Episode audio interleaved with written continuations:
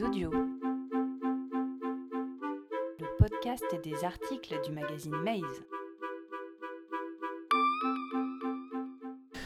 L'évolution de la parité dans le champ politique français par Pauline Lameran. À l'aube des prochaines élections présidentielles et législatives, il peut être pertinent de considérer la composition future du nouveau gouvernement ainsi que celle de toutes les institutions politiques qui vont être renouvelées à ces occasions. Notamment, considérons la place qu'auront les femmes au sein de celle-ci. Le 6 juin 2000, la loi sur la parité en politique module l'aide publique aux partis politiques en fonction de leur respect de l'application de la parité pour la présentation des candidats aux élections. La modification de l'article 1 de la Constitution, le 23 juillet 2008, dispose que la loi favorise désormais l'égal accès des femmes et des hommes aux mandats électoraux et fonctions électives ainsi qu'aux responsabilités professionnelles et sociales. Cette dernière modification a été instaurée sous la présidence de Nicolas Sarkozy et le gouvernement de François Fillon.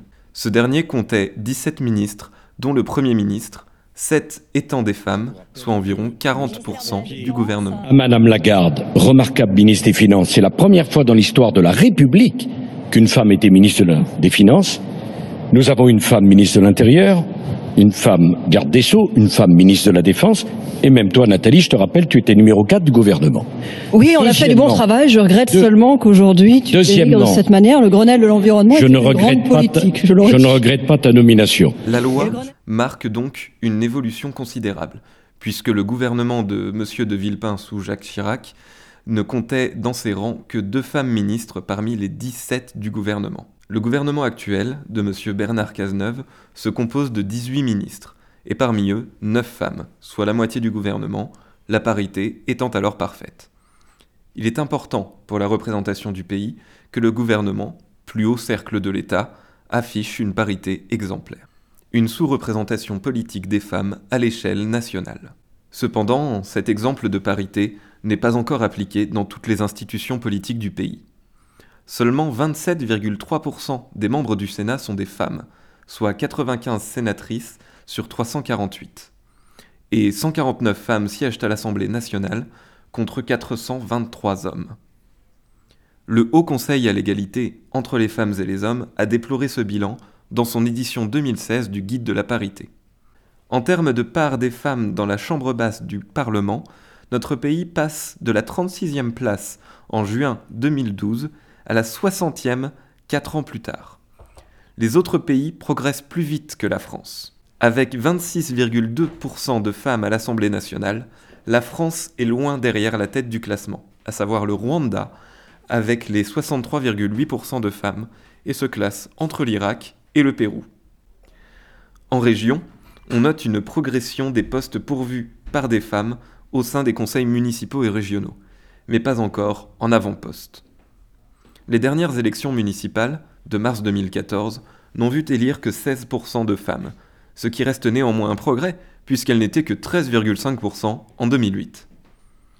On est alors en mesure de se demander ce qu'il en sera pour les prochaines élections, que ce soit au sein du gouvernement, selon le résultat du scrutin présidentiel, ou dans le Parlement et les municipalités.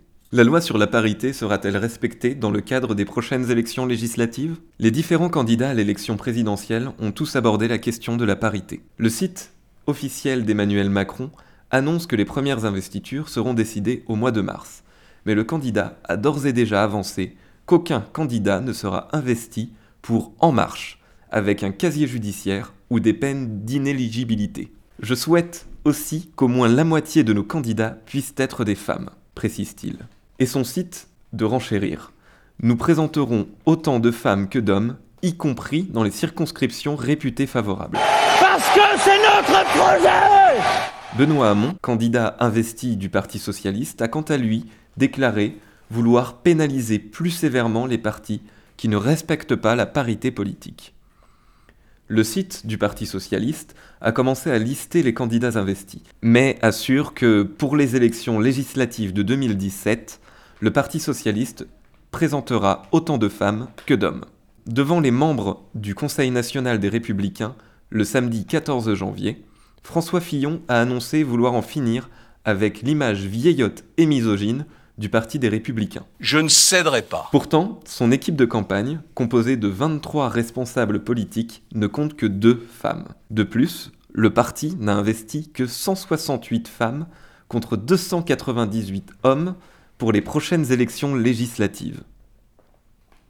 Jean-Luc Mélenchon explique pour sa part sur son blog que plus de 860 candidatures ont été enregistrées, mais seulement 160 proviennent de femmes. Cependant, le candidat insiste sur le fait que le parti appliquera strictement la parité dans les candidats titulaires avec autant de femmes que d'hommes.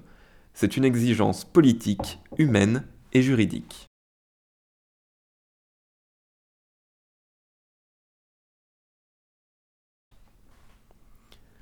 Concernant Marine Le Pen, la question de la parité est assez paradoxale.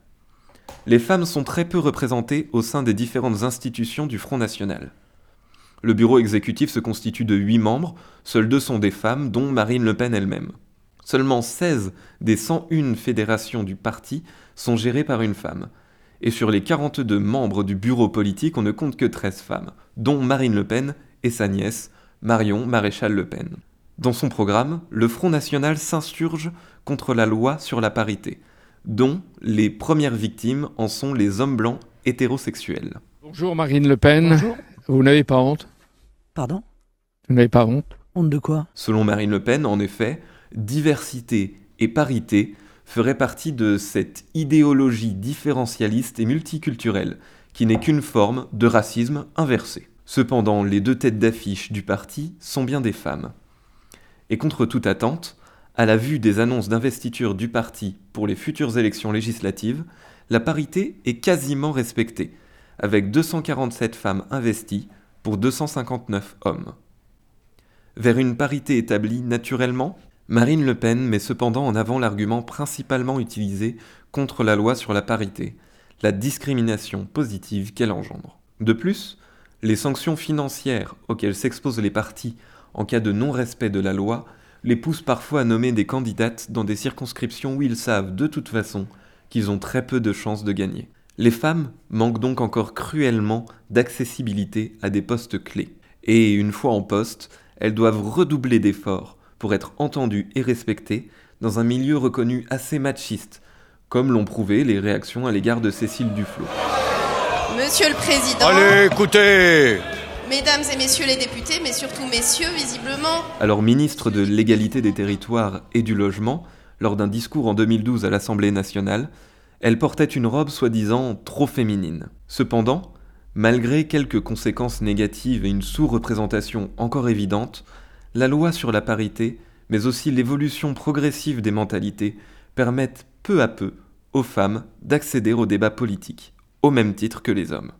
La parité dans le champ politique sera donc probablement une nouvelle fois au cœur des débats lors de la constitution du nouveau gouvernement et lors de la présentation officielle de toutes les listes des futures élections législatives. Sera-t-elle un jour appliquée sans la nécessité d'une loi pour s'en assurer? Retrouvez plus d'articles sur ce sujet et bien d'autres sur maze.fr.